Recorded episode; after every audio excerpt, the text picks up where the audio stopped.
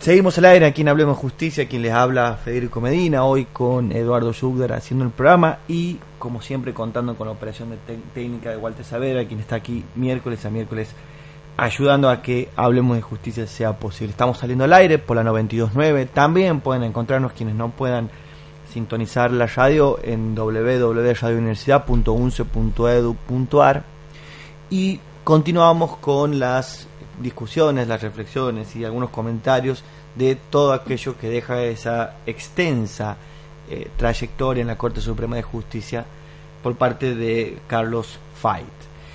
Como habíamos anunciado, estamos intentando entablar una comunicación, una entrevista que hemos anunciado por nuestra web.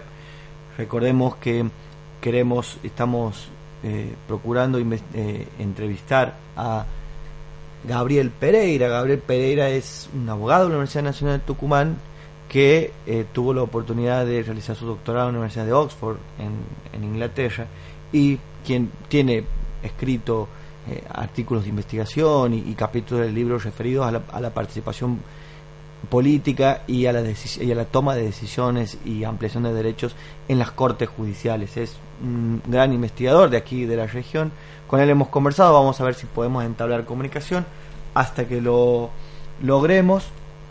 Tenemos también la posibilidad de otra entrevista distinta con quien ha sido eh, este, uno de los abogados de Carlos Fay, que es el doctor Rizzo, recordemos, el doctor Rizzo también ha sido, se ha desempeñado como presidente del Colegio Público de Abogados de la capital federal. ¿Qué querías agregar, Eduardo, al respecto? No, simplemente lo que veníamos diciendo antes, ¿no? Un hombre que, eh, si bien tiene un gran reconocimiento en el mundo académico, eh, y bueno, ha integrado un, tribunal más político del país y bueno, tiene sus... Eh, quienes lo, respetan eh, demasiado y otra gente que ha quedado desconforme, sobre todo en, sus fallos en sus últimos tiempos, ¿no?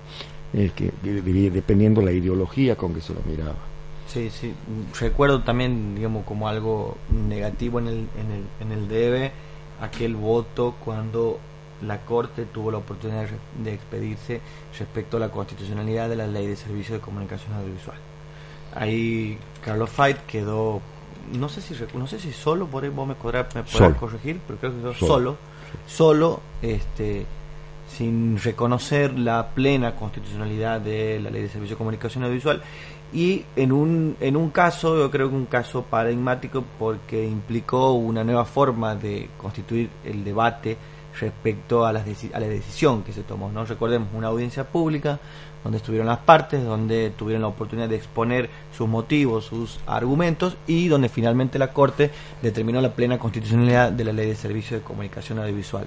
Fight en ese, en ese voto queda en soledad planteando algunas objeciones a lo que es lo que fue digamos la ley de servicio de comunicación audiovisual en lo que hace a estos artículos que estaban en disputa que entendemos que discutían principalmente lo que tiene que ver con el proceso de desmonopolización de los servicios de comunicación audiovisual. Pero, como habíamos anunciado, tenemos al aire a Gabriel Pereira. Recordemos que Gabriel es investigador y tuvo la oportunidad de doctorarse en la Universidad de Oxford en Londres, Inglaterra.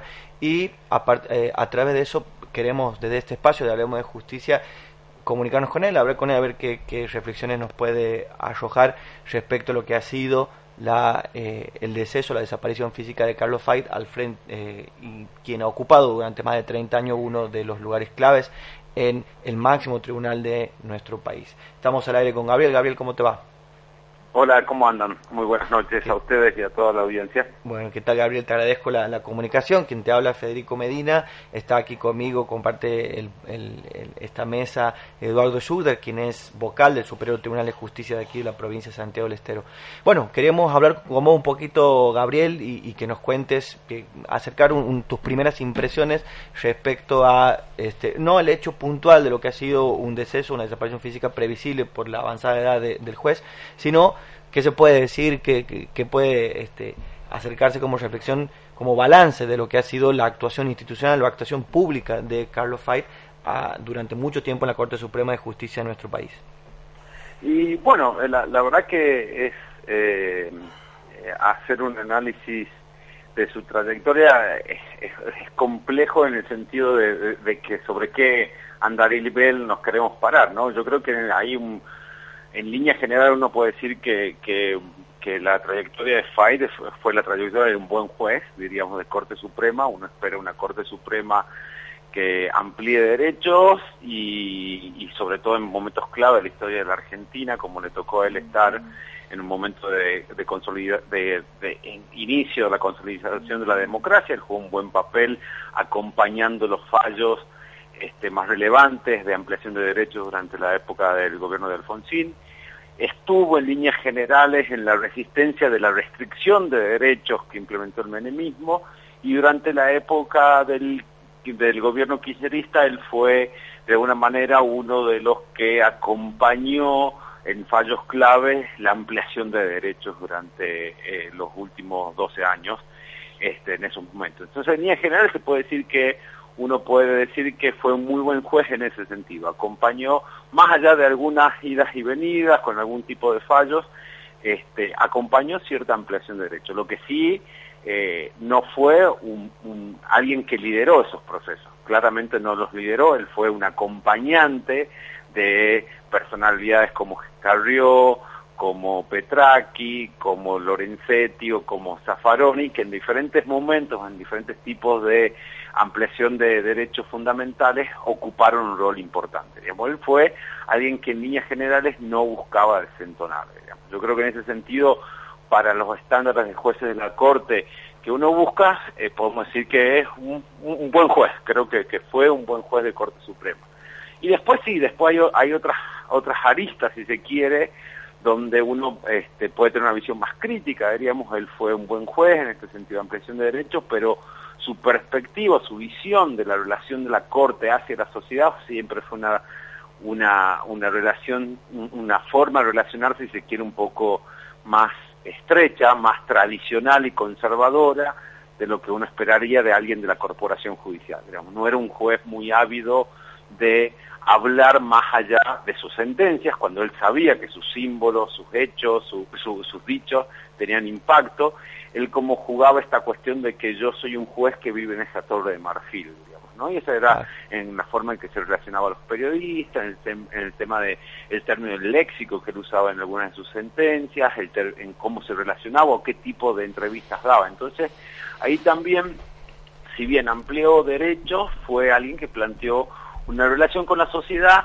muy al estilo aristocrático de lo que se espera de los jueces de la corporación en líneas generales, este, que uno, uno se refiere muchas veces cuando habla del poder contramayoritario. Y después sí hay un aspecto que, que fue, que yo creo que es eh, donde tengo mi mayor crítica, es esta cuestión de no haber aceptado las reglas de juego democráticas impuestas por la nueva constitución en la reforma del 94 que estableció un límite. Con la edad. Es, exactamente por la edad. Uno puede hablar de argumentos lógicos, puede hablar de argumentos legales o tecnicismos legales para decir que él, la nueva constitución no se le aplicaba, pero el espíritu de la norma y el espíritu del Estado de, Derecho hablaban de la necesidad de consolidar este, límites a el ejercicio del poder en cuanto a juez de corte y él se negó a eso. Eso me parece que fue, este, me, parece que es un debe muy fuerte y que no hay que dejarlo de lado en la evaluación. Y eh, esto, esto fue desde las fines del 90 y que se, se, se, prolongó hasta el 2015. Creo que, que sí fue este, un, realmente un, debe en, su trayectoria y que creo que uno si si evalúa y quiere aprender de la trayectoria de los jueces, tiene que también evaluarlo. No, no, no creo que la, perpetuación en el poder sea bueno. El juez de corte, desde una perspectiva por lo, mía, por lo menos desde la mía, es un cargo político y algún límite tienen que tener y él negó eh, estar limitado por la propia constitución. Entonces ahí sí, sí creo que es un poco problemática esa parte. Bien, doctor, buenas noches, gusto saludarle. Buenas noches, doctor. Eh, no sé si conseguirá conmigo. Yo siempre he sido un seguidor de, de todo lo que ha sido producido por la Corte desde la época en que era prácticamente estudiante de Derecho durante el ejercicio de mi profesión y mucho más desde que estoy ejerciendo la jurisdicción.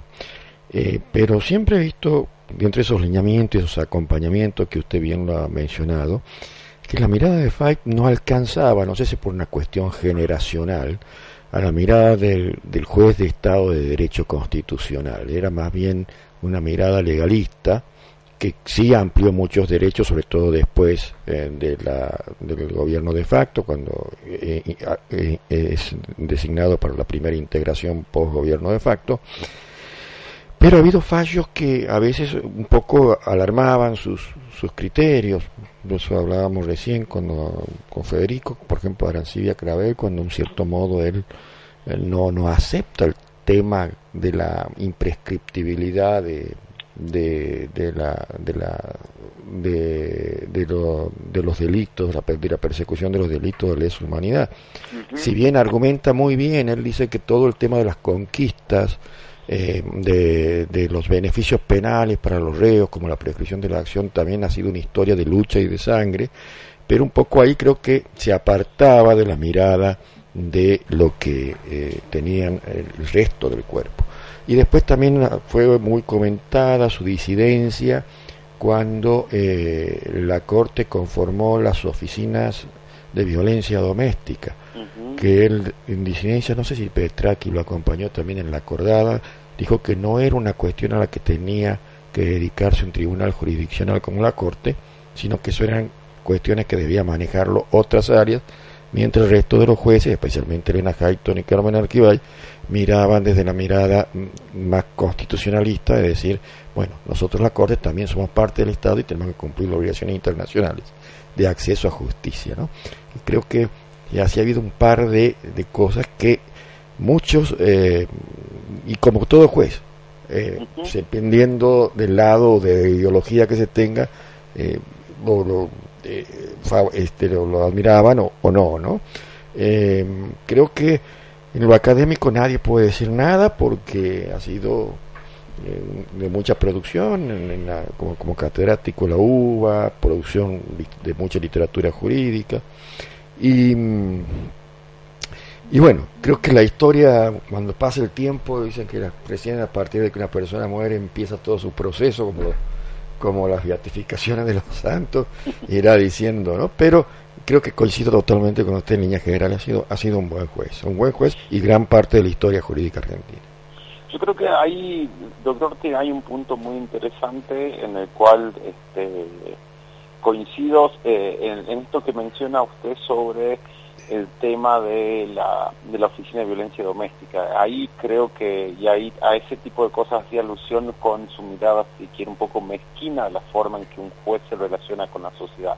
Más tradicional. Eh, es claro, es un modelo viejo, si se quiere. Hoy por hoy la sociedad le pide al derecho a los jueces, a los abogados, otra forma de relacionarse con el conflicto, con la problemática y ofrecer una gama más amplia de formas en que la justicia provee ese servicio, entre comillas, que es hacer justicia, ¿no?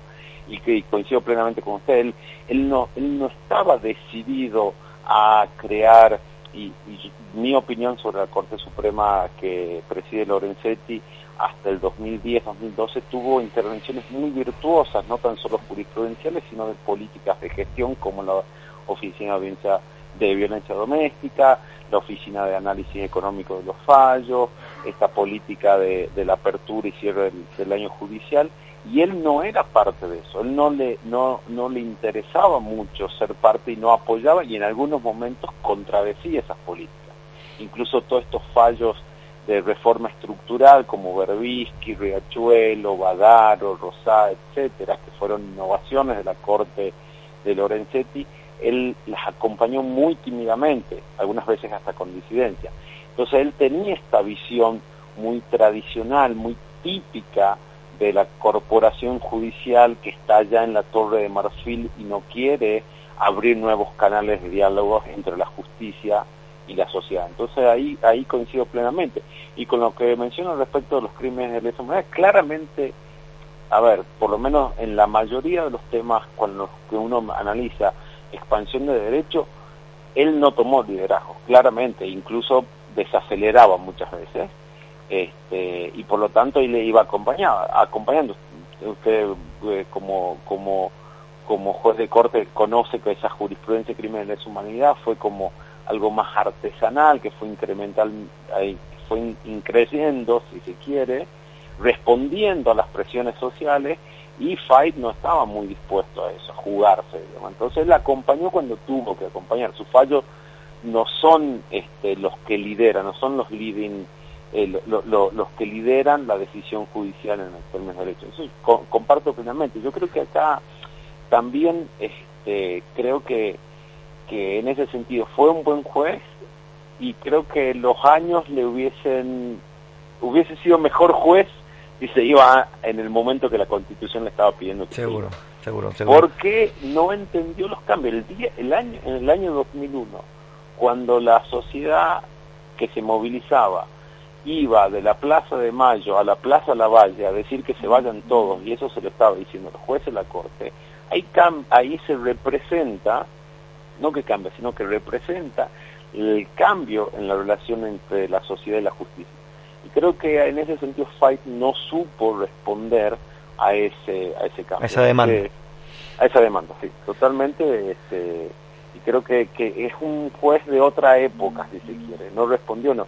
Y con todas las críticas que este, podemos tener a, a, Lorenzetti en, muchos sentidos, Lorenzetti, Zaffaroni, Hayton, la propia Argibay, incluso hasta Maquet en algunos casos, acompañaron a esta demanda nueva voy a hablarles a la sociedad. Es como que Fight le hablaba a los académicos, a los abogados y a las partes de un caso. No le hablaba a la sociedad. Y eso es lo que creo que, que queda en el, en, el, debe. Un juez, de muy un buen juez, un muy buen juez, también puedo llegar a decirlo, pero que había cumplido su época hace unos años. Bien. Bueno, Gabriel, la verdad que te, te agradecemos la entrevista. Quedan, nos quedan pocos minutos, pero queremos, este, bueno, de esta forma dar por terminada. Seguramente tenemos mucho más para hablar.